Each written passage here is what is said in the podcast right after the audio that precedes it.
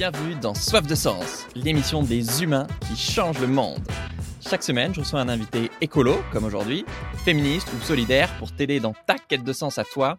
Et aujourd'hui, on accueille Jean-Marc Jancovici. Bonjour Jean-Marc. Bonjour. On va parler d'énergie et d'effondrement, de Superman et de guerres à venir. Alors accrochez-vous, ça va secouer. Alors je te présente en 10 secondes. T'es ingénieur et enseignant. Tu as créé l'association The Shift Project et le cabinet de conseil Carbone 4, spécialisé dans l'adaptation au changement climatique. Mais les gens te connaissent surtout pour tes conférences de vulgarisation sur la catastrophe énergétique en cours, qui font des centaines de milliers de vues sur Internet. Alors tout d'abord, euh, pourquoi, tout simplement, est-ce que tu fais tout ça? Pourquoi est-ce que ça te tient à cœur? Euh, je fais ça euh, à 99% par hasard et 1% parce que ça me fait envie. Euh, les 99% de hasard, c'est le fait qu'on ne choisit pas le pays dans lequel on est, on ne choisit pas la langue qu'on parle, euh, on ne choisit que marginalement les études qu'on fait quand on est petit, qui conditionnent quand même beaucoup les études qu'on fait quand on sera plus grand. on ne choisit pas son capital neuronal de départ, tout ça nous est donné par la génétique sans qu'on n'y fasse rien. Euh, donc tout ça, c'est la partie hasard. Euh, et puis après, il y a la partie euh, chance, j'ai envie de dire. je suis tombé sur le sujet que je traite aujourd'hui un peu par hasard à la fin des années 80, enfin même beaucoup par, hasard à la fin des années 90. Okay. 90 si on a des auditeurs belges, des auditrices belges. Et donc, j'ai trouvé ça intéressant. J'ai décidé à ce moment de m'y consacrer de façon pleine et entière si j'en avais la possibilité sur le plan professionnel. Et cette possibilité est arrivée, donc je l'ai saisie. Euh, je trouvais ça intellectuellement stimulant et j'ai envie de dire euh, moralement engageant. Euh, donc mm. voilà, donc la place était libre et donc je me suis mise. Effectivement, ça fait. Effectivement, ça fait un bout de temps, enfin des décennies que voilà, tu as vraiment exposé comme, comme figure sur les questions d'énergie ces dernières années, mais ça fait très longtemps que, que tu es expert sur ces sujets-là et que tu en parles. Euh, tu as notamment publié, non je crois qu'elle n'est pas encore sortie, elle va bientôt sortir, une super BD sur le monde sans fin, Miracle énergétique et dérive climatique avec Christophe Blin aux éditions d'Argo qui euh, m'ont proposé de vous faire gagner un exemplaire. Donc comme d'habitude, pour ceux qui nous écoutent, euh, bah, je vous fais gagner la BD. Et pour participer au concours, bah, dites-nous un truc que vous retenez de cet épisode. Voilà, un commentaire YouTube, euh, sur Podcast Addict ou sur Instagram. Et je tirerai une personne au sort pour gagner la BD. Ok, alors on rentre dans le vif du sujet. Donc, ton dada, l'énergie. L'énergie, c'est notre capacité à transformer l'environnement et tu dis que l'énergie nous a permis d'être euh, Superman Superwoman. En quoi est-ce qu'on est devenu euh, Superman selon toi? Où est la sticker euh, On est devenu Superman ou Superwoman parce que les machines, qui en fait sont les vraies utilisatrices de l'énergie, personne ne boit du pétrole, enfin en tout cas c'est pas très agréable. le seul charbon que nous mangeons concerne les troubles intestinaux, mais c'est pas exactement le même que celui qui sert à faire de l'électricité et personne ne respire du gaz, euh, en tout cas pas le gaz naturel euh, qui alimente les, les chaudières. Donc l'énergie en fait est consommée par des machines. Euh, c'est à ça que ça sert. L'énergie, c'est à mettre en route des machines. Et la quantité de machines que nous arrivons désormais à mettre en route avec la quantité absolument faramineuse de pétrole, de gaz et de charbon qu'on leur fait manger, et plus marginalement des chutes d'eau, de l'uranium, du vent ou du soleil, mais tout ça reste marginal par rapport au pétrole, au gaz et au charbon ça équivaut à un énorme costume d'Iron Man ou d'Iron Woman euh, qui chaque jour travaille pour nous. Si je le dis avec des chiffres, euh, en fait, alors qu'est-ce qu'il y a dans ces machines? Tout. Euh, le laminoir, l'usine chimique, euh, le camion, le bateau, l'avion, euh, la voiture, les chaudières de maison, les machines à café, les fourniquettes à faire la vinaigrette, comme disait Boris Vian, euh, absolument tout, les rotatives qui permettent de faire le journal et les livres, enfin absolument tout, les machines à filer, à carder, à tisser, à découper qui font nos vêtements, les tracteurs qui font pousser la nourriture dans les champs, tout ça, les ascenseurs qui nous montent en haut des tours, tout ça, c'est des machines qui travaillent pour nous. Et en fait, la puissance totale du parc de machines sur Terre a démultiplié la puissance musculaire de l'humanité par 200 en ordre de grandeur. Hein. C'est un calcul que j'ai fait, c'est pas exact. On pourrait d'autres pourraient dire 300, d'autres pourraient dire 400 et d'autres pourraient dire 150, peu importe. Tout le Superman. Le, le, le, chiffre défie l'entendement, j'ai envie de dire. Euh, D'où l'image de Superman ou d'Iron Man, c'est-à-dire qu'en fait, ce parc de machines nous permet effectivement euh, de soulever les charges les plus lourdes beaucoup plus fort que ne le feraient nos muscles. Hein. Une grue monte des charges pour la construction euh, beaucoup plus rapidement et beaucoup plus de façon de, et sans effort, j'ai envie de dire. Mm. Euh, et, et, quand le grutier rentre dans sa grue, bah, il démultiplie la puissance de ses muscles par quelques milliers. De même que quand le chauffeur de camion rentre dans le camion, il démultiplie la puissance de ses muscles par quelques milliers. Quand l'ouvrier rentre dans le laminoir, il démultiplie la puissance de ses muscles par quelques millions. Et quand le, quand le capitaine prend le commandement d'un porte-conteneur, il démultiplie la puissance de ses jambes par quelques centaines de milliers. Donc, toutes ces machines sont vraiment des costumes de Superman ou d'Iron Man, et c'est elles qui travaillent pour nous, et c'est elles qui ont permis de faire la profusion d'objets que nous avons aujourd'hui dans notre environnement, et que même les plus conscientisés écolos continuent à consommer par centaines, par milliers, par dizaines de milliers. Et donc forcément, on va en parler après, mais dans un monde où ces énergies sont de plus en plus rares, euh, bah, notre société n'est pas du tout adaptée et du coup euh, rencontrer de, de, gros, de grosses tempêtes. Est-ce que tu peux nous expliquer euh, rapidement la, la corrélation euh, assez bluffante, ou moi c'est vraiment toi qui m'as aidé à conscientiser ça, entre euh, le PIB mondial, donc confort de vie en gros, et la, la consommation d'énergie? C'est assez simple à expliquer parce que, comme je le disais tout à l'heure, ce qui fait la production, c'est les machines. Euh, les... Alors, qu'est-ce qu'on va trouver dans le PIB pour ceux d'entre vous et celles d'entre vous qui sont pas familiers avec les notions économiques? En fait, on y trouve un agrégat qui est la valeur globale de tous les produits qui sont issus de l'activité humaine.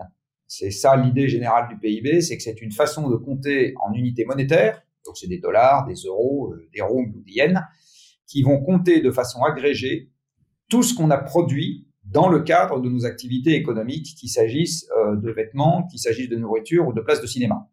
Tout ça est agrégé avec une unité monétaire. En fait, quand on regarde sur le plan physique, avoir produit de la nourriture, des immeubles ou même une place de cinéma, c'est transformer des ressources naturelles. Tout ça demande de transformer des ressources naturelles. Alors pour faire un immeuble, il faut de l'acier, du ciment, des pierres, etc. Tout ça, c'est des ressources naturelles qu'on a transformées. Euh, pour faire la moquette, il faut du pétrole, c'est une ressource naturelle qu'on a transformée. Toutes les fibres de synthèse, en fait, viennent du pétrole, hein, absolument toutes. Euh, si on fait de la nourriture, bah, on transforme à nouveau des ressources naturelles. Alors on a des sols, on a de la photosynthèse, tout ça on va le transformer par notre activité et en faire des yaourts euh, ou des plats surgelés. Ou même quand on va acheter des tomates au marché, euh, on a encore des tas de machines qui ont opéré des, transformations, des transformations parce qu'elles ont récolté les tomates, emballé les tomates, transporté les tomates, réfrigéré les tomates, enfin tout ça. Et euh, même une place de cinéma, bah, il faut construire le cinéma, il faut construire les fauteuils, il faut produire les fauteuils du cinéma, il faut construire la machine à projeter, il faut, il faut produire les films. Tout ça demande des ressources naturelles transformées. Donc, si je me place du point de vue euh, physique, la machine économique n'est qu'une grosse machine à transformer des ressources qu'on trouve dans l'environnement et dont on fait autre chose parce qu'on considère que c'est plus intéressant pour nous. Ouais. Donc, je peux mesurer ça à la fois en euros ou en dollars, c'est l'unité monétaire mais je peux aussi le mesurer en joules ou en kilowattheures, c'est-à-dire en unités énergétiques, parce que l'énergie, il se trouve que chez les physiciens, c'est par définition ce qui quantifie la transformation. Ce qui veut dire que si je regarde l'économie mondiale comme une grosse machine à transformer des ressources naturelles, hmm, je vais aussi pouvoir mesurer cette transformation en énergie. Et on se rend compte que euh, depuis qu'on a des statistiques à peu près fiables à la fois sur l'énergie et sur la production économique mondiale, l'un et l'autre sont reliés par une relation quasi linéaire. C'est une droite, en gros, qui permet de relier l'un à l'autre. Mais ça, c'est le reflet de ce que j'ai dit juste avant, c'est-à-dire c'est les machines qui bossent pour nous. Les machines utilisent de l'énergie, c'est ça leur nourriture, c'est ça qui les met en action.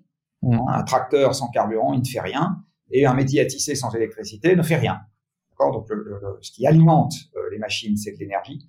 Et donc la quantité d'énergie qu'on utilise, en fait, c'est la taille du parc de machines en activité ce parc de machines transforme et donc la taille de l'économie, de la production économique mesurée en euros, répond au premier ordre à la taille du parc de machines en activité. C'est pour ça qu'on a cette relation linéaire parfaite qui n'est pas une corrélation, qui est une confirmation.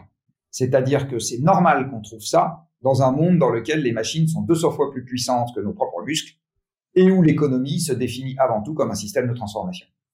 Oui, la force humaine, c'est peanuts à côté. Et du force humaine et peanuts, absolument. Mais effectivement, je pense que euh, tes vidéos notamment aident beaucoup à réaliser à quel point on est dans un monde de machines qui n'est pas forcément quelque chose qu'on a. Non, parce que ces machines, elles échappent à nos sens. Euh, on est resté des animaux pilotés par nos sens. Euh, du reste, il y a euh, un, un, homme qui s'appelle Sébastien Boller qui a publié deux livres très intéressants. Le premier s'appelle Le bug humain et le deuxième s'appelle Où est le sens? Où il rappelle euh, que nous sommes des animaux pilotés par nos désirs et pilotés par nos pulsions primitives et que en fait notre cortex dont on pense que ça fait de nous des animaux très très évolués, en fait servent essentiellement à mettre au service de nos désirs des techniques sophistiquées qui permettent de mieux les satisfaire. Mais fondamentalement, on reste piloté par nos pulsions primitives, euh, manger, se reproduire, se mettre à l'abri, euh, échapper aux prédateurs, euh, enfin voilà, accumuler de l'information, enfin tous ces trucs-là sont très très profondément enfouis en nous. Et donc l'énergie a simplement permis d'augmenter ses capacités à, à, mieux manger, plus se sécuriser, etc. Euh, et ça nous a permis d'augmenter la prise qu'on avait sur notre environnement. C'est pour ça qu'on trouve que la drogue est si douce, ou exactement si dure, et qu'on a du mal à s'en défaire. Et on s'en rend pas compte encore une fois parce que nous avons créé un univers urbain grâce à cette énergie abondante. On n'a plus besoin d'être à la campagne, c'est les tracteurs qui bossent pour nous.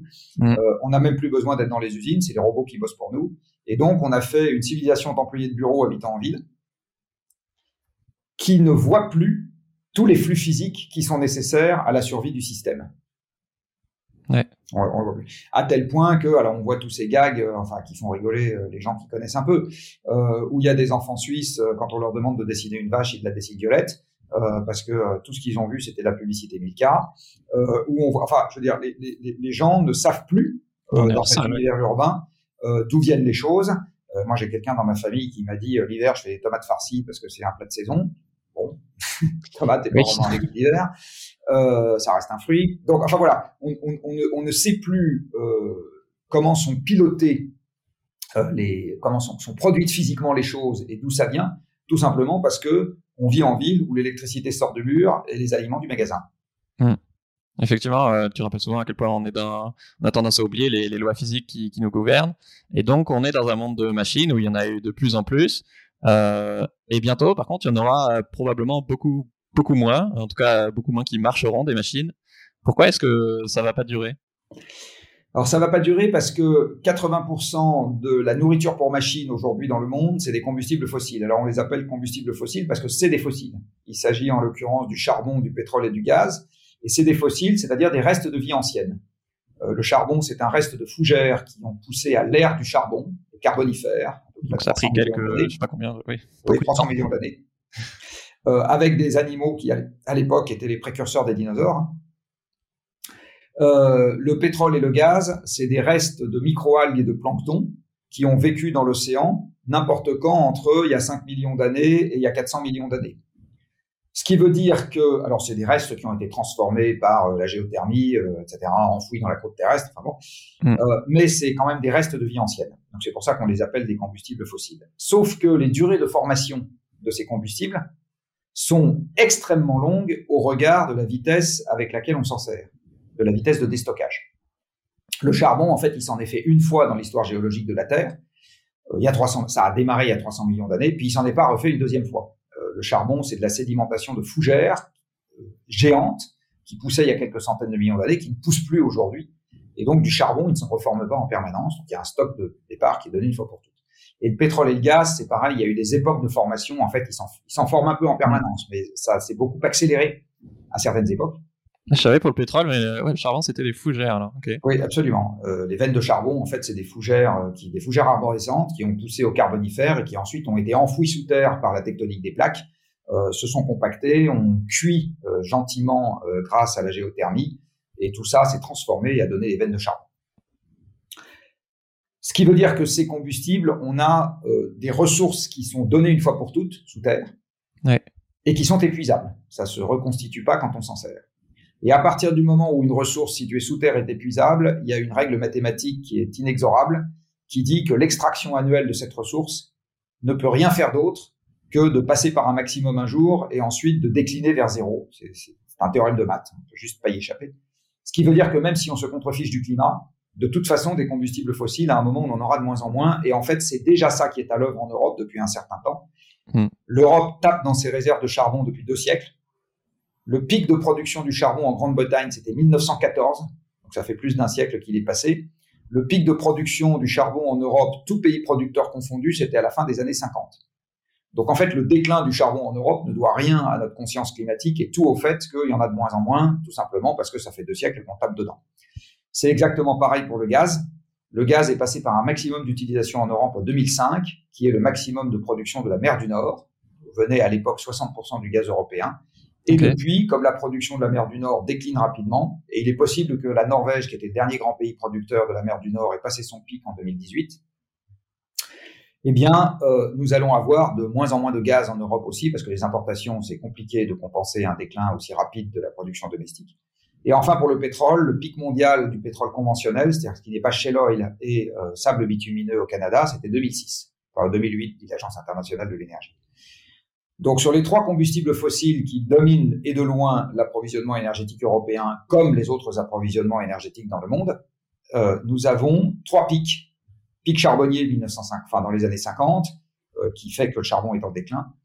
Pic charbonnier régional, pic gazier régional 2005, pic pétrolier mondial hors non conventionnel 2008. Donc en fait le déclin européen sur les combustibles fossiles, il est déjà il est déjà en cours avec quelques sursaut de temps en temps. Donc, il y a eu le sursaut du pétrole de schiste aux États-Unis qui a donné 4 à 5 ans de remontée de la quantité de pétrole disponible. Mais là, c'est en train de se tasser, ça va se remettre à descendre.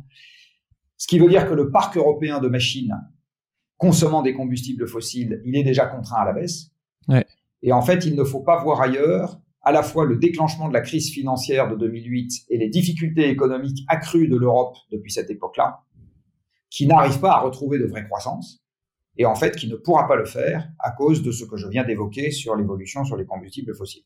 Alors d'aucuns vont dire ah mais il y a les renouvelables, sauf que les renouvelables c'est les énergies dont on est sorti il y a deux siècles.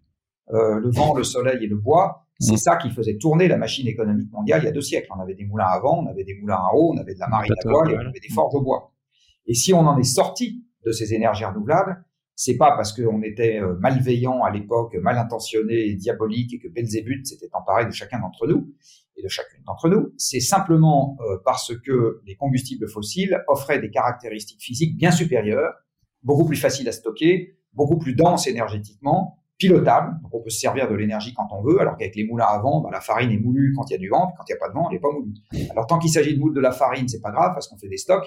Quand il s'agit de produire de l'électricité, c'est beaucoup plus grave parce que l'électricité se stocke extrêmement mal. Donc, on est sorti et on avait de la marine à voile et on est passé à la marine fossile. Et on avait des charrettes à bœufs et on est passé aux camions. Enfin, donc partout, les bœufs sont renouvelables et les reptiles mangent aussi. Donc, partout, on est sorti des énergies renouvelables pour aller dans les énergies fossiles. Et c'est ça qui a fait l'émergence des deux siècles qui viennent de s'écouler, l'augmentation du pouvoir d'achat, l'urbanisation, la baisse du temps de travail, euh, le fait que les campagnes se sont vidées et que tout le monde s'est mis dans un bureau. Donc, détacher ça des combustibles fossiles, personnellement, je fais partie des gens qui n'y croient pas. Euh, mm. Je pense que quand on regarde dans le détail le système dans son ensemble, c'est pas ça qui va se passer et c'est pas ça qui peut se passer. C'est Donc la décrue partie qui est signée aux énergies renouvelables nucléaires. ce qu'on va pouvoir prendre est bon à prendre. Et puis il y a une autre énergie dont on va peut-être parler ou ce qu'on peut prendre est bon à prendre qui est le nucléaire. Mais ça suffira pas à compenser le déclin des énergies fossiles. Surtout en aussi peu de temps. Quoi. Et donc, et donc la production économique va effectivement se contracter euh, parce que le parc de machines en activité va baisser. Et c'est dans cet univers-là qu'il va falloir naviguer à l'avenir. Alors évidemment, c'est très déstabilisant ce que je suis en train de dire, parce que beaucoup de gens s'imaginent aujourd'hui ou aimeraient bien, je ne sais pas, euh, que euh, on puisse à la fois régler nos problèmes et conserver notre opulence euh, au sens euh, matériel du terme. malheureusement, c'est quelque chose qui, moi, me semble physiquement un cahier des charges impossible à tenir. Je suis diplômé d'une école de commerce que, que tu connais, euh, l'ESCP, où euh, j'ai fait une dépression à l'époque justement parce que j'essayais de trouver un job qui a du sens. Et tu viens d'y faire une conférence d'ouverture euh, tranchante à ton image, mais, mais nécessaire. je vous conseille, c'est sur YouTube. Je vous mettrai le lien en description. Et après le constat que, pour être un peu tranchant, enfin vulgaire, que en gros c'est la merde. tu dis qu'avec une augmentation de quelques degrés en un siècle, ce sera la guerre partout. Est-ce que tu peux développer? Alors, la, base de ce constat, c'est de comprendre que un réchauffement de quelques degrés, c'est ce qui s'est produit entre la dernière ère glaciaire, qui a culminé il y a 20 000 ans, et le début de l'ère moderne, qui a démarré il y a 10 000 ans. Alors, l'ère moderne, c'est quoi? C'est la sédentarisation des hommes. C'est le moment où on passe de ce qu'on appelle le paléolithique, c'est-à-dire euh, les hommes préhistoriques, au néolithique, c'est-à-dire la sédentarisation des hommes, et incidemment la découverte de l'écriture qui marque normalement le début de l'histoire. Euh, c'est-à-dire qu'avant, on était dans la préhistoire, il n'y avait pas d'histoire, parce qu'il n'y avait pas de traces écrites, par quelques dessins euh, sur les grottes de Lascaux. Euh, l'écriture, elle est née en fait de la comptabilité, vraisemblablement. elle est née du besoin, une fois qu'on s'est sédentarisé, on est devenu propriétaire. Et une fois qu'on est devenu propriétaire, on a compté ce qu'on avait. Compter les troupeaux, compter les récoltes, etc. C'est probablement comme ça qu'est née l'écriture. Donc il y a 10 000 ans, on se sédentarise et on a pu se sédentariser il y a 10 000 ans parce que le climat est devenu stable. Avant, on était, on a vécu deux périodes climatiques qui ne permettaient pas la sédentarisation, en tout cas pas facilement. Euh, on a vécu la dernière ère glaciaire qui s'est arrêtée il y a 20, enfin, dont le maximum était il y a 20 000 ans, donc qui a duré jusqu'à il y a 20 000 ans. Et euh, au moment de la dernière ère glaciaire, les moyennes latitudes étaient incultivables. Donc la France n'était pas cultivable, le sol de la France était gelé en permanence. Et à cette époque-là, il y avait des chasseurs-cueilleurs nomades. Il n'y en avait pas beaucoup, centaines de milliers en France pour l'ensemble de la France, enfin en ordre de grandeur. Et ils ramassaient des érelles et ils couraient derrière les mammouths, euh, à poil comme chacun sait, euh, qui, qui faisaient leur quotidien quand euh, les dieux leur étaient favorables. Donc ça, c'est la France euh, d'il y a 20 000 ans et elle ressemble en gros au nord de la Sibérie actuelle. Quand on passe à la France d'il y a 10 000 ans, ça se produit dans le cadre d'un réchauffement planétaire qui est de l'ordre de 4 degrés pour la planète dans son ensemble. 4 degrés pour la planète dans son ensemble en 10 000 ans, parce que le réchauffement, la déglaciation, c'est à peu près 4 degrés en 10 000 ans, 5 à 10 000 ans. Ça fait remonter les océans de 120 mètres. Ça fait fondre les énormes glaciers qui étaient posés sur la Scandinavie, le Canada, le nord de la Sibérie et les glaciers alpins qui descendaient jusqu'à Lyon. C'était bien pour les Lyonnais, ils pourraient faire du ski euh, sans avoir besoin de prendre la voiture, il y a 20 000 ans, euh, ça a rendu les moyennes latitudes cultivables. Enfin bref, et ça a installé des forêts aux moyennes latitudes alors qu'avant on avait une steppe arctique. Donc on voit le genre de modification. Alors là en l'occurrence c'est une modification qui était plutôt favorable pour notre espèce. Ça a permis la colonisation par les hommes sédentaires euh, d'espaces qui avant euh, n'étaient pas colonisables.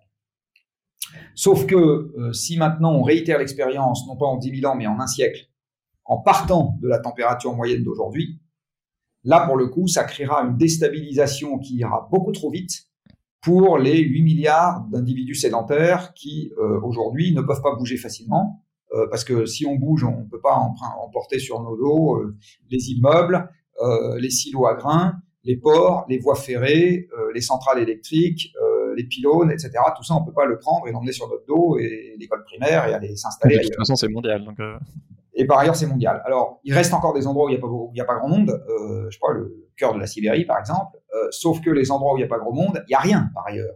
Donc, si on va dans ce genre d'endroit, on est à poil. Euh, il n'y a pas de route, pas d'école, pas de chemin de fer, pas d'accord, rien. Quoi. Donc, ou on va dans des endroits où il y a déjà tout ça, et à ce moment, il y a déjà des gens et on gêne quelqu'un, et donc c'est la guerre. Mm. Ou bien on va dans des endroits où il y a absolument personne, euh, mais à ce moment, euh, y a, on, on, repart à poil, et donc en fait, personne n'a envie d'y aller, et euh, ça se passe mal, j'ai envie de dire, parce que les gens n'ont pas d'endroit où aller. Le, le, dans les conséquences qu'on va avoir sur le changement climatique, il va y avoir une baisse des rendements agricoles, ouais. Qu'on commence déjà à voir dans un certain nombre d'endroits. cette baisse des rendements agricoles ira avec des disettes. les disettes ont toujours provoqué des émeutes. la Révolution française a été provoquée par une disette. Euh, le printemps arabe a été provoqué par une disette. Euh, la disette a eu aussi un rôle dans le déclenchement de la guerre en Syrie. Donc en fait, les disettes sont, et pour le moment, elles sont localisées, ces disettes. Elles sont dans un monde perfusé à l'énergie fossile qui peut encore produire énormément de céréales partout et donc en importer une partie là où ça pousse pas assez. Mais dans un monde qui sera plus contraint sur le climat et l'énergie, euh, ces mouvements mondiaux de céréales seront moins commodes et donc mmh. les gens pourront moins compter sur l'aide externe, euh, payante ou gratuite, quand chez eux, il n'y a plus assez à manger. C'est évident que ça, ça va commencer à déstabiliser les populations. Euh, il va y avoir des déplacements des zones endémiques de maladies. Il va y avoir des endroits où de plus en plus les conditions extérieures ne permettront pas d'avoir des activités normales. Euh, il va y avoir des endroits où les écosystèmes vont dépérir. Euh, enfin bref, tout ça va faire des mouvements migratoires, tout ça va faire de l'inconfort, tout ça va faire ce que les Anglais appellent du unrest, c'est-à-dire euh, une situation dans laquelle les gens restent pas tranquilles. Mm. Et quand la pression deviendra suffisamment forte, ça, ça, débouchera nécessairement partout et tout le temps euh, sur des conflits, de la barbarie et l'effondrement des systèmes stables. Donc on verra réapparaître un peu partout euh, des régimes totalitaires et guerriers. Du coup, effectivement, on vit dans un monde où le climat euh, sera plus jamais stable. Euh, effectivement, sans climat stable, bah, c'est très compliqué de faire l'agriculture. ouais, donc en fait, la, la crise économique et politique, sociale, etc., ce sera le, le quotidien, quoi. À quoi ça ressemble la, vie dans un monde C'est à craindre. Alors, euh, je ne suis ni Nostradamus, ni Madame Soleil, ni Monsieur Soleil. Euh, donc, ce que je viens de dire est un sentiment général et c'est une crainte. Euh, quand est-ce que ça arrivera, à quelle vitesse? Et si ça arrivera, je ne sais pas. Ce, que, ce que je crains, et là malheureusement je pense que les signes avant-coureurs que je viens d'évoquer tout à l'heure me donnent raison, ce qui n'est pas une bonne nouvelle, je préférerais avoir tort, hein. c'est que la, la déstabilisation va croître. Alors elle s'emparera pas de toutes les zones à la même vitesse et de la même manière. Donc l'effondrement qui est dimanche, il y a une vie normale et puis lundi, est mort, je n'y crois pas. Non, c'est au pluriel. Ce que je crois, c'est qu'on va rentrer dans une période qui sera progressivement de plus en plus chahutée, de plus en plus désagréable pour un nombre croissant de personnes dans le monde, que les derniers pour qui ça sera désagréable, euh, c'est les riches, de, les riches urbains, euh, parce que l'organisation sociale fait que c'est ceux qui sont protégés le plus longtemps. Or, c'est ceux qui sont aux manettes également. Euh, les décideurs sont généralement des gens qui gagnent plus que la moyenne et qui sont urbains. Euh, donc il y a un, en rapport avec ce que je disais tout à l'heure, il y a un tout petit sujet de perception de la menace pour soi-même qui arrive le plus tard chez les gens, chez qui pourtant ça devrait arriver le plus tôt pour qu'ils prennent conscience de ce qui se passe et qu'ils changent la façon de gérer les affaires, ce, qui est, ce, qui est, ce, qui est, un problème. Hein. Mais c'est clair qu'on risque une déstabilisation croissante, encore une fois, dans un nombre croissant de régions du monde. C'est mmh. absolument évident. Décrire ça par le menu n'aurait pas de sens au sens où il n'y a pas d'algorithme euh, et de formule scientifique exacte euh, qui permettent de dire à 1,58 degrés de réchauffement, euh, j'ai très exactement 357,8 millions de gens qui vivent dans une dictature. Suis totalement incapable d'écrire ce genre de formule. Non mais il y a quelque part une demande à avoir ce genre de truc. oui. Ça n'a aucun sens. qu'on peut pas avoir. Ça n'a aucun sens. Voilà, il faut, il faut malheureusement. Par contre, ce qu'il faut garder en tête, c'est qu'une grande incertitude sur les conséquences est en fait représentative d'un grand risque. Si j'ai une très très grande inconnue sur le fait qu'un avion va correctement se poser ou pas après avoir décollé, je ne vais pas avoir très envie de monter dedans.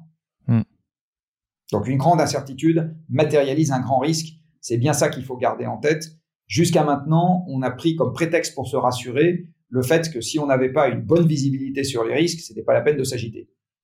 Mais en fait, c'est l'inverse qu'il faut penser. Si on n'a pas une bonne visibilité sur les risques, c'est que le risque est important. Ouais. Euh, alors, on vient un peu de l'aborder en filigrane. Je tente quand même et on verra. Je me doute que tu n'as pas envie de répondre à, cette question et en même temps, effectivement, on, le dit, tout le monde se la pose. Euh, selon toi, pour un, combien de temps on a devant nous pour un Français moyen avant que le, coût des matières premières et du pétrole n'explose et qu'il commence à y avoir des, des tensions très fortes? Est-ce que euh, c'est plus de, quelques années ou plutôt quelques décennies? Bah, Peut-être une seconde, parce qu'en ce moment, il y a un certain nombre de gens pour qui le coût du gaz, le coût de l'électricité et le coût du pétrole commencent à devenir un sujet. Donc ça dépend ce qu'on appelle le français moyen. Ouais. Euh, en fait, le français moyen n'existe pas. Donc il y aura un nombre croissant de gens pour qui, alors le coût certes, mais aussi la disponibilité va devenir un sujet. Si j'en reviens à ce que je disais tout à l'heure sur le lien entre énergie et PIB, en fait, ce lien entre énergie et PIB, on a oublié de le préciser, est un lien en volume. C'est la quantité d'énergie qui compte et pas son prix. En fait, son prix, on s'en fiche un peu, euh, parce que l'énergie nous rend un service quasi gratuit, et même si je double le prix de l'énergie, ça reste un service quasi gratuit. Euh, quand je multiplie la puissance de mes muscles par 10 millions en rentrant dans un laminoir, même si l'énergie coûte deux fois plus cher, ça rend encore un tel service à la société euh, de produire 2 milliards de tonnes d'acier par an dans le monde que c'est pas très grave, ou un milliard de tonnes, je sais plus euh, c'est pas très grave euh, si le coût de l'énergie pour produire cet acier augmente. Ça, ça, ça reste quelque chose qui rend un service incomparable à la société. Par contre, si la quantité d'énergie pour produire de l'acier est divisée par deux, bah là, je divise la quantité d'acier que je fais par deux, et instantanément, je divise par deux la quantité d'immeubles que je peux construire, de véhicules que je peux produire, euh, et très accessoirement de petites cuillères et de fourchettes. Et en fait, l'essentiel de l'acier va dans les immeubles, les infrastructures euh, et les moyens de transport les, trains, les avions, les bateaux, enfin les avions pas tellement, les trains, les bateaux, les voitures, les camions. Hein. Euh, donc le, donc le, stress sur, sur l'énergie disponible, ce qui compte, c'est pas tant son prix que la quantité. Et alors on va me dire, oui, mais quand la quantité baisse de façon structurelle, le prix doit augmenter de façon structurelle. Même pas. Pas dans Parce que comme c'est même pas aussi simple que ça, parce que comme l'énergie est indispensable pour faire fonctionner la machine économique, si j'ai moins d'énergie, dans un premier temps, effectivement, son prix augmente de manière significative. Mais comme j'ai aussi moins de machines qui vont fonctionner, la production économique baisse. Donc, je casse une partie de la machine. Et comme la production économique baisse, du coup, la redistribution baisse. Donc, le pouvoir d'achat des gens baisse. et je vais sortir une partie des gens de la consommation d'autant d'énergie qu'avant. Mm. Et à ce moment, par exemple, je vais mettre des gens au chômage et ils n'auront plus besoin de leur voiture pour aller travailler. Et à ce moment, la demande baisse et le prix se rééquilibre. Donc en fait, une quantité d'énergie structurellement décroissante, ça va se voir dans un PIB structurellement décroissant. Ça va se voir dans autre chose qui est que la quantité de moyens que je dois mettre sur la table pour disposer d'une unité supplémentaire d'énergie augmente, mais ça ne se verra pas dans un prix de l'énergie indéfiniment croissant. C'est très perturbant pour les économistes ce que je suis en train de dire, et c'est déjà constaté dans le passé, et c'est comme ça que ça va se passer à l'avenir. Hmm. Personnellement, toi qui es très conscient de ces sujets-là, euh, qu'est-ce que tu conseilles à tes enfants pour se préparer à l'avenir? Est-ce que tu leur dis euh, d'acheter des terres, de devenir agriculteur ou électricien ou, En tout cas, au niveau individuel, comment est-ce qu'on peut se préparer aux tempêtes euh, à venir? Alors, on peut se préparer de deux manières. On peut se préparer par l'exemple, parce que c'est compliqué de faire des discours moralisateurs à ses enfants. C'est plus simple d'essayer de se comporter en accord avec ce qu'on croit en espérant qu'ils voudront bien embrayer derrière. Euh, tous ceux qui ont des enfants savent que le discours qui marche le mieux vis-à-vis de ses enfants, c'est de leur dire je t'aime. Euh, leur dire fais pas ci, fais pas ça. Euh, j'ai essayé aussi, des fois ça marche moyen. donc à partir du moment où on dit à ses enfants qu'ils sont importants à ses yeux et que par ailleurs on se comporte d'une certaine manière, bah, dans un certain nombre de cas de figure, avec un peu de chance, ils ont envie de répliquer, ou en tout cas ce qu'on fait fait sens pour eux. Alors tout ne fait pas nécessairement sens à la même vitesse. Mm. Euh, moi, il se trouve que j'ai eu la chance de découvrir le monde quand j'étais jeune et à une époque où je me contrefoutais du changement climatique. Euh, donc, j'ai pris l'avion plus qu'il n'en fallait euh, pour aller me balader à droite et à gauche.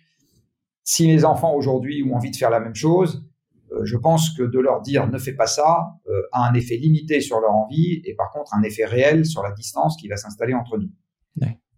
Ouais. J'aurais plus d'effet si je leur dis, bah tiens, on va aller faire des, on va aller passer des vacances ici et là, qui a pas besoin d'avion. Je leur parle pas d'avion, je leur dis rien du reste. Je leur dis juste tiens, et si on partait en vacances à tel endroit qui a pas besoin d'avion. Mm. Donc le, le, discours qu'on tient à ses enfants, mais après chacun a sa règle. Hein. Euh, moi, j'ai constaté que la meilleure manière, c'était juste de ne pas les seriner, enfin de ne pas les bassiner avec le problème, ouais. et simplement de se mettre dans une action qui correspond le mieux possible euh, au problème à traiter.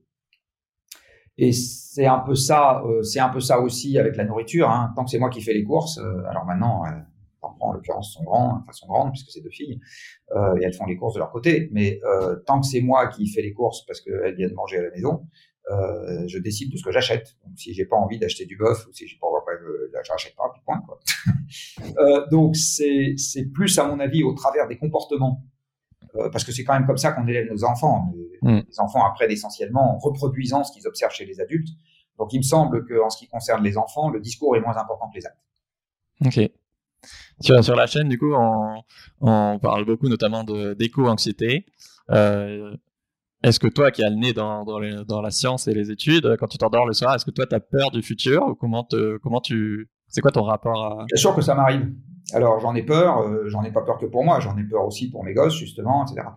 Euh, j'ai quand même un gros avantage par rapport à des gens qui sont qui reçoivent l'information sur le problème sans tout en ayant une vie quotidienne et un métier qui sont à côté du problème, c'est que moi je suis dans l'action ou en tout cas euh, dans l'envie d'action. Il faut d'être dans l'action face au problème.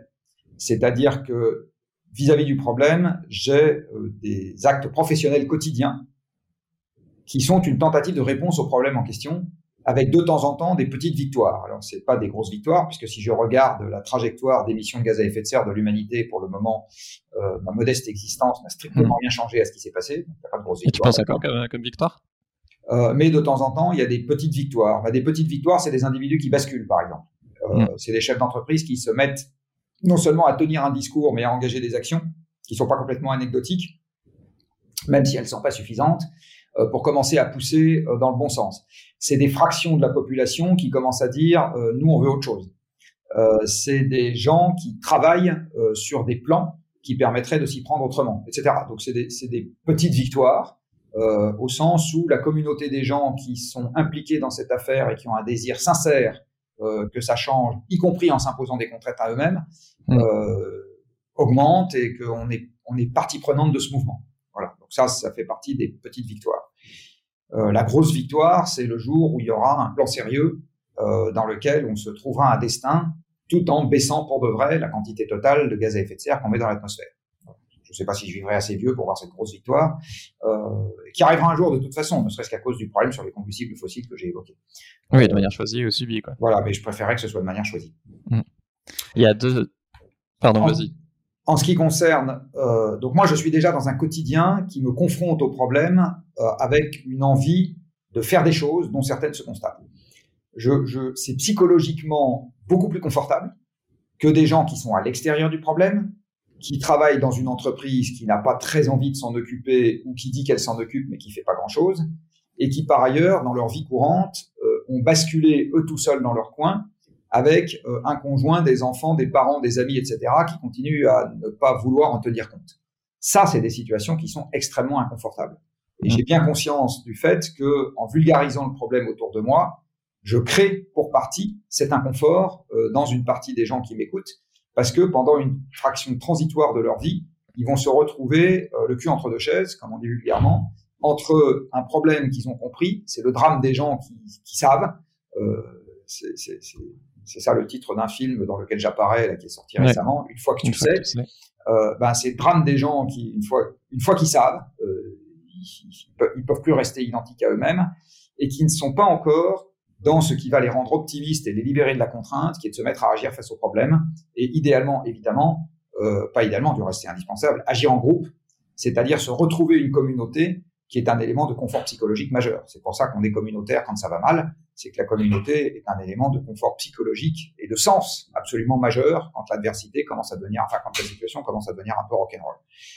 Donc moi j'ai moi j'ai cette double chance. Euh, j'ai une communauté qui est la communauté de, de l'entreprise dans laquelle je travaille, je ne suis pas le seul fondateur, je rappelle.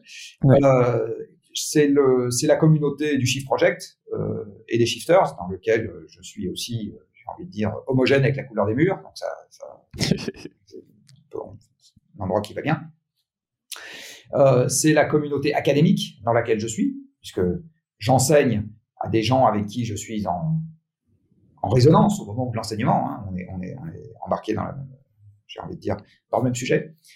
Euh, donc j'ai cette chance, euh, moi, immense, euh, d'avoir une vie qui est totalement articulée autour de l'action face au sujet. Donc ce qui est indispensable, c'est de se mettre dans l'action une fois et de pas s'y mettre seul. Donc une fois mmh. qu'on a reçu l'information, c'est vraiment indispensable, c'est psychologiquement essentiel de se mettre dans l'action collectivement face au problème.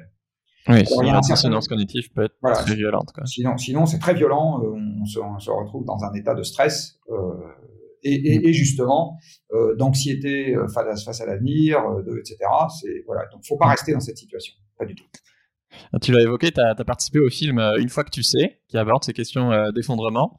Euh, pourquoi est-ce que toi, ça te tenait à cœur de, de participer à ce film? Que je vous conseille de voir d'ailleurs. Oui, bien sûr que je l'ai vu. Euh, alors, ça me tenait à cœur. si j'ai le droit d'être un tout petit peu taquin, ça tenait beaucoup plus à cœur au réalisateur qu'à moi. Euh, donc en fait, le réalisateur euh, m'a dit qu'il avait envie que je sois dedans, et euh, comme il me l'a dit de manière insistante un certain nombre de fois, j'ai fini par dire oui.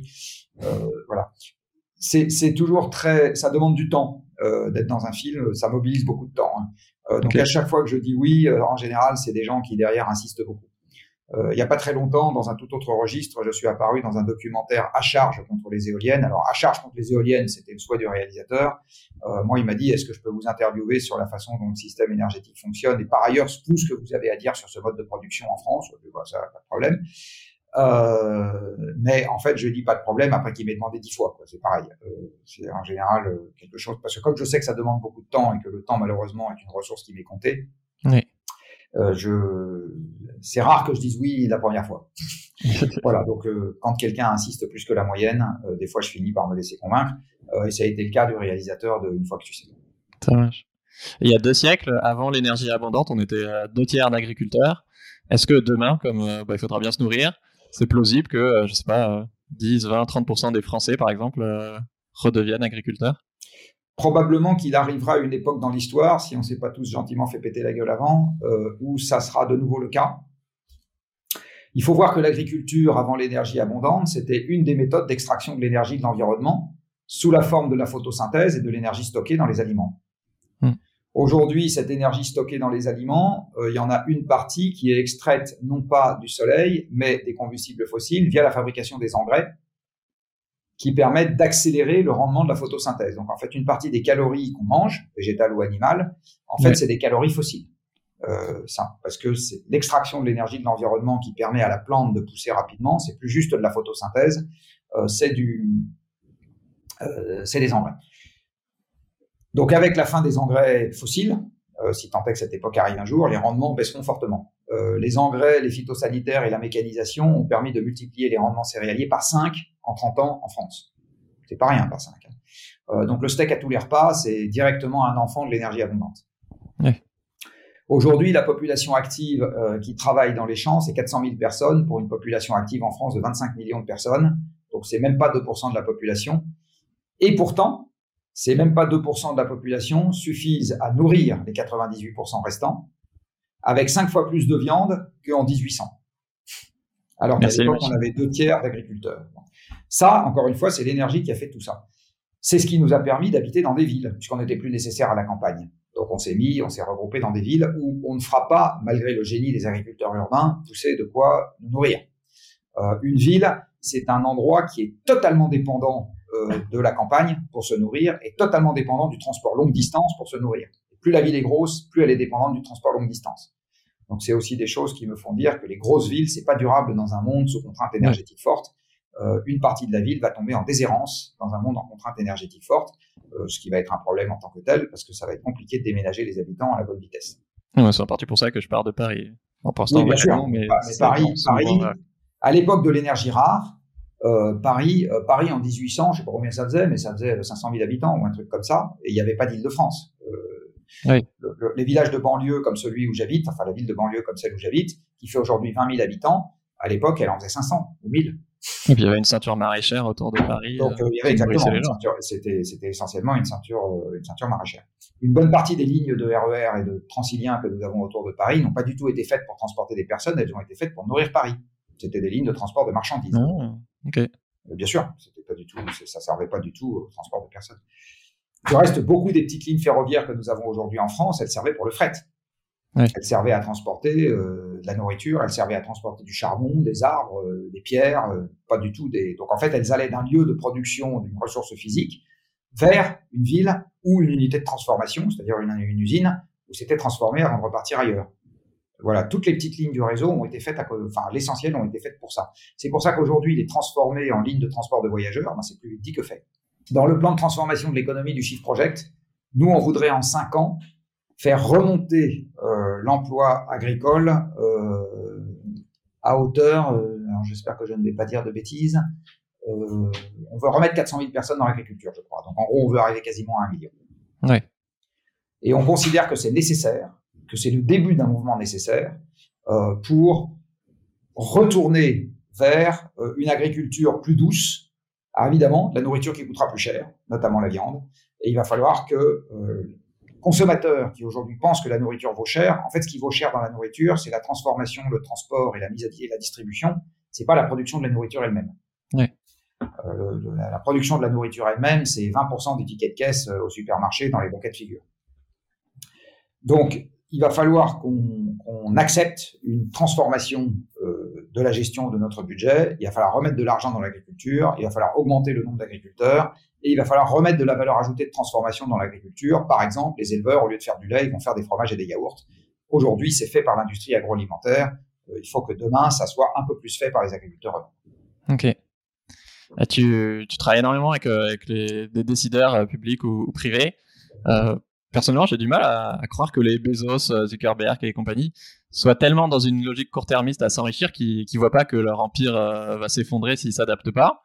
Tu penses qu'ils sont dans, dans, le déni euh, idéologique ou que ou qu'ils savent mais qu'ils ont décidé d'en profiter jusqu'au bout, quitte à ce que leur empire euh, bah, s'effondre? Alors, je n'ai jamais rencontré ni Bezos ni Zuckerberg. Euh, c'est qui le troisième qui, qui a été cité? Euh, je, je, dis et compagnie.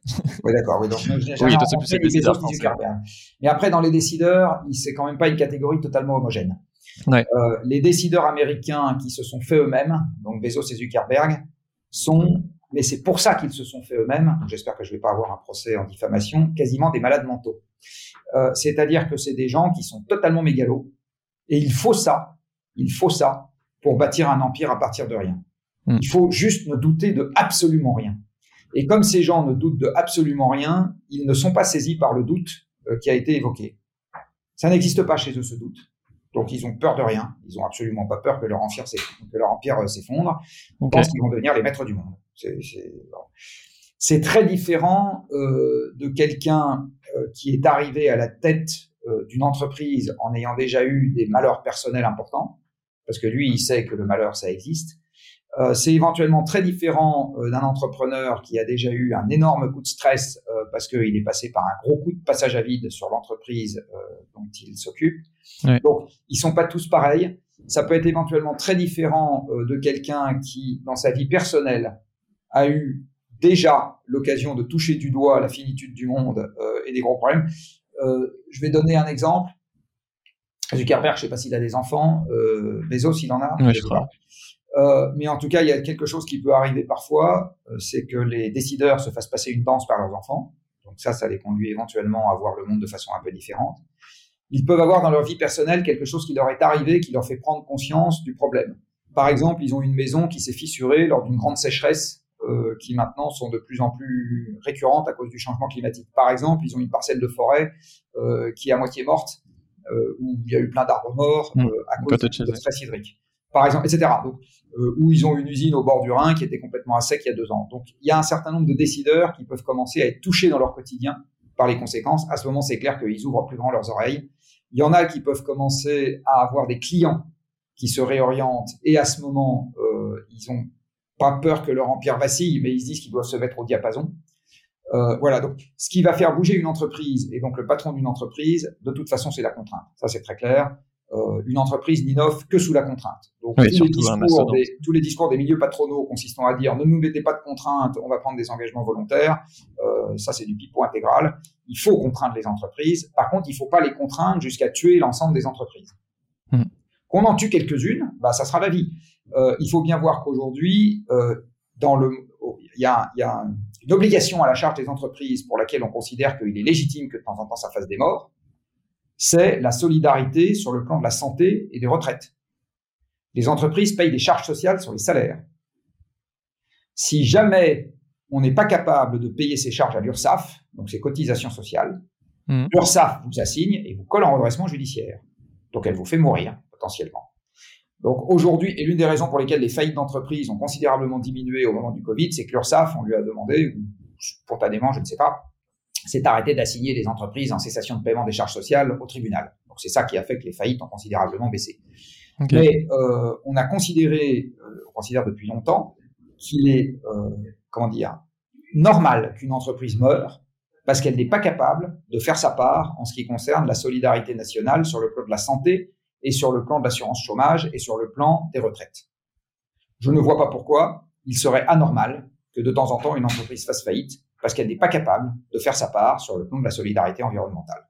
Voilà. Personnellement, ça ne me cause pas d'état d'âme. Euh, Dans les deux cas de figure, ce qu'il faut, c'est euh, avoir le traitement approprié pour les salariés, euh, c'est-à-dire que les gens retrouvent aussi vite que possible un travail, parce que ça c'est normal. Mais maintenant que l'entreprise elle-même disparaisse et que son activité disparaisse, je ne vois pas pourquoi ça serait plus important de préserver les activités au nom de l'absence de défense de l'environnement que de les préserver au nom de l'absence de solidarité sociale euh, entre les individus. Donc si on contraint les entreprises, de temps en temps, effectivement, il y en a une qui passera l'arme à gauche. Je pense que si on refuse par principe que ce soit le cas, on se prépare un avenir considérablement plus difficile, voire un présent considérablement plus difficile que si on l'accepte. Voilà. Hmm. C'est donc dans le monde des entreprises euh, et la réticence patronale, pardon, pour finir de répondre à cette question, peut paradoxalement être plus forte que la résistance salariale parce que si l'entreprise meurt et que le patron a des actions dedans, eh bien son patrimoine meurt avec. Ouais. Voilà. Et ça, il n'est pas pressé. Donc, alors que les salariés, si ça se trouve, se reconvertiront plus facilement que le patron ne rebondira pour retrouver un patrimoine équivalent. Et puis il y a plus de pression des, des actionnaires que des salariés. Alors le patrimoine peut être le sien propre. Oui. Euh, si je suis petit entrepreneur, en général, le patrimoine, ça sera le mien propre. Hein, euh, si j'ai un hôtel-restaurant, euh, enfin, sauf si je suis chez Accor, mais sinon, ça sera mon patrimoine à moi.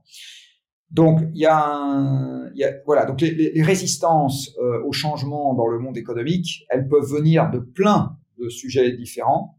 Euh, et les traiter comme un tout homogène, euh, c'est prendre un risque euh, de ne pas faire une bonne lecture de la situation de départ et du coup de ne pas trouver les bons leviers pour l'action. Oui. Mais par contre, ce qui est absolument certain, encore une fois, c'est qu'il ne faut pas avoir peur de l'idée qu'on va devoir contraindre les activités économiques. Par contre, il ne faut pas que le consommateur s'imagine que ça suffira. Chacun, chacun doit faire sa part. Pour finir, le, le podcast s'appelle Soif de sens. Toi, Jean-Marc, qu'est-ce qui donne du, du, sens à ta vie? Bah, ce qui donne du sens à ma vie, c'est que j'ai réussi à mettre en cohérence euh, le sujet dont je m'occupe et un grand problème sociétal.